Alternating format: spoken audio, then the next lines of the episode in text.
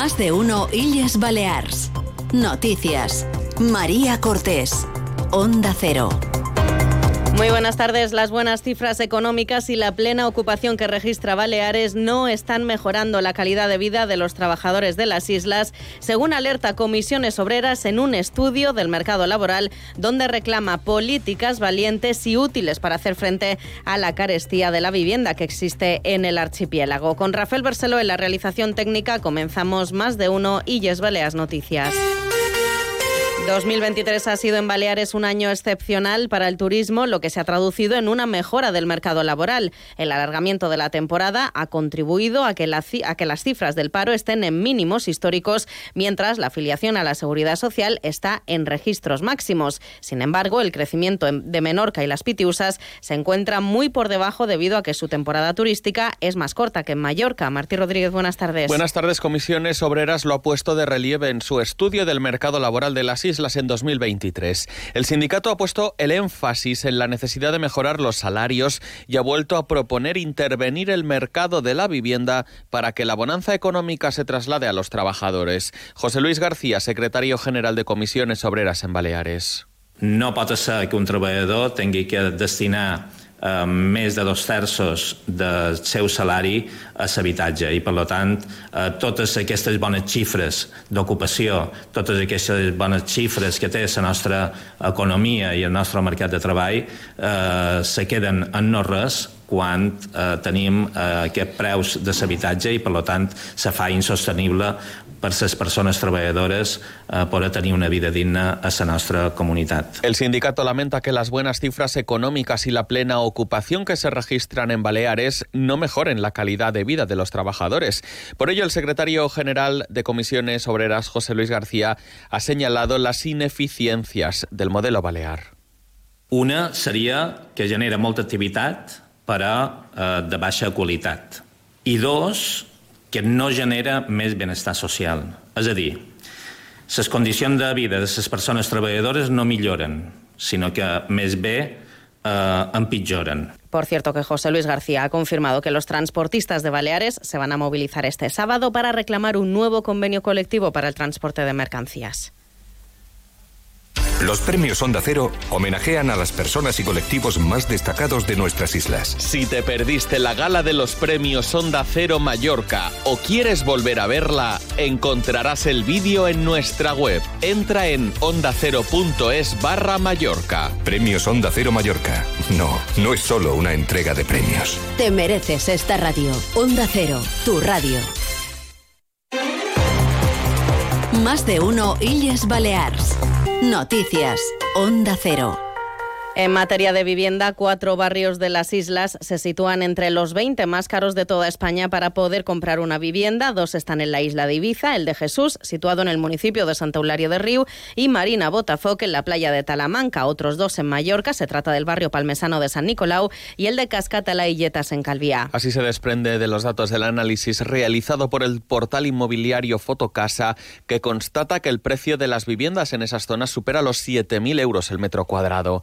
También se posiciona como uno de los municipios más caros de Baleares. Cuenta con varios barrios que superan los 6.000 euros, como La Bonanova, Santa Agustí y Zona Española. Y seguimos en Palma porque el Ayuntamiento ha aprobado sacar el concurso de ideas para la reforma integral de la Plaza Mayor, incluidas sus galerías y las calles del entorno. Las obras, que cuentan con, con un presupuesto de 21 millones de euros, podrían comenzar a mediados del año 2025. Patricia Segura, buenas tardes. Buenas tardes. El objetivo es que los especialistas propongan cuáles son las mejores soluciones para modernizar la zona, respetando el patrimonio del centro histórico. El 40% se destinará a uso comercial, el resto sería sociocultural y de equipamientos. El alcalde de Palma, Jaime Martínez, no ha descartado que parte de las galerías incluyan también algún supermercado.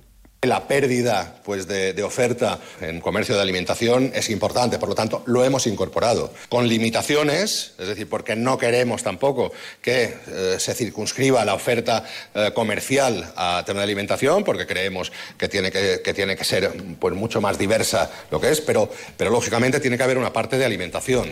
Jaime Martínez también ha confirmado que el ayuntamiento convocará 55 plazas nuevas de policía local, una parte de las cuales podrían estar operativas este mismo año y el resto principios de 2025. El Ayuntamiento de Ibiza ha confirmado en exclusiva en Onda Cero que estudia una reforma en el antiguo Marcat Bay para atraer a vendedores interesados en dinamizar el barrio de la Marina. Tiene más detalles Manugón desde Onda Cero Ibiza y Formentera. Así al menos lo ha confirmado en más de uno Ibiza y Formentera Laura Planels, concejala de Turismo, Comercio y Mercados del consistorio que preside el popular Rafa Triguero. La idea que tenemos con el Mercat Bay es hacer una pequeña reforma, dotar de un Mercat Bay como Dios manda, ¿no? Entonces ahí sí que invitaremos a que otros paradistas puedan adquirir una parada en ese Mercat Bay. Además, tras tener una reunión con los vecinos de este emblemático barrio de la ciudad en la que piden que se incluya un supermercado en el edificio de esa paisatería, Planels ha pedido colaboración por parte de todos. Hacemos un llamamiento a lo que es el sector privado, a lo que son hosteleros y hoteleros, a que vengan y abran más de nueve meses ¿no? en la zona, porque al final nosotros hacemos la apuesta desde la parte pública, pero si la parte privada también va de la mano, pues yo creo que se puede conseguir dinamizar el barrio de otra manera. Por último, ha confirmado que hasta el momento no hay ninguna cadena de supermercados interesada en desembarcar en el barrio y que seguirán insistiendo para conseguirlo.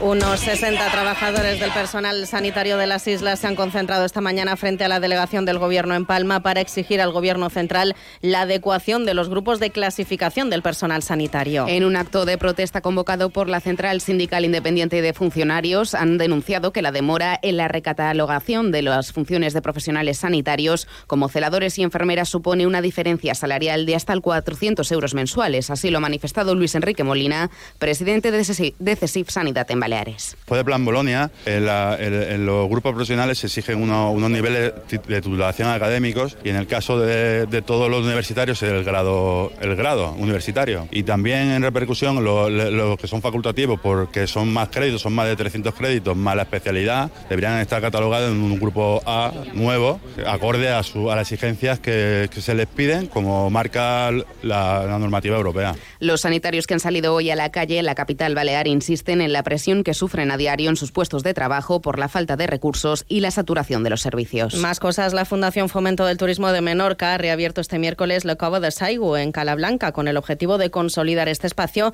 entre uno de los más visitados durante la temporada. Es una crónica de Iván Martínez de Onda Cero Menorca.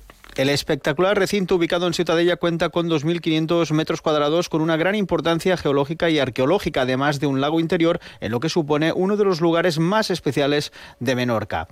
Escuchamos a la directora insular de promoción turística, Begoña Mercadal. L'apertura de la de Saigua és una notícia molt bona per Menorca, pels menorquins i pels visitants que ja estan descobrint Silla. Des del 2021 s'ha intentat que aquesta cova fos un reclam turístic també fora de temporada i per fi ho hem aconseguit. Obrim el mes de febrer. La visita ofereix un espectacle visual i per tots els sentits, amb un recorregut que enguany comptarà amb una visita guiada en francès i anglès, a més de català i castellà.